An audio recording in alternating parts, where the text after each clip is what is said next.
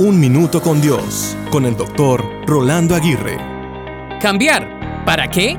Esa es la respuesta de muchas personas que tienen problemas con el cambio. Aunque las cosas no estén funcionando, prefieren hacer lo mismo, obteniendo resultados muy pobres, pero conformes por temor al cambio. Sin embargo, el cambio es natural, bueno y muy enriquecedor. Por ejemplo, ¿qué sería de las plantas si no crecieran y se convirtieran en árboles frondosos o en hermosas flores y rosales? ¿Qué sería del ser humano si no creciera y llegara a la madurez?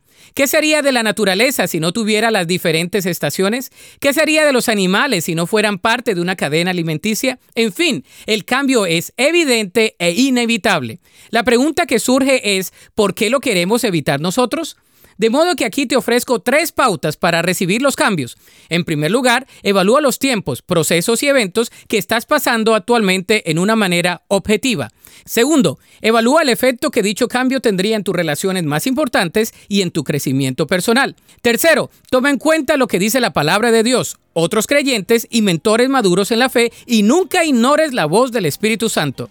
La Biblia dice en Efesios 4, 22 y 23, desháganse de su vieja naturaleza pecaminosa y de su antigua manera de vivir, que está corrompida por la sensualidad y engaño. En cambio, dejen que el Espíritu les renueve los pensamientos y las actitudes.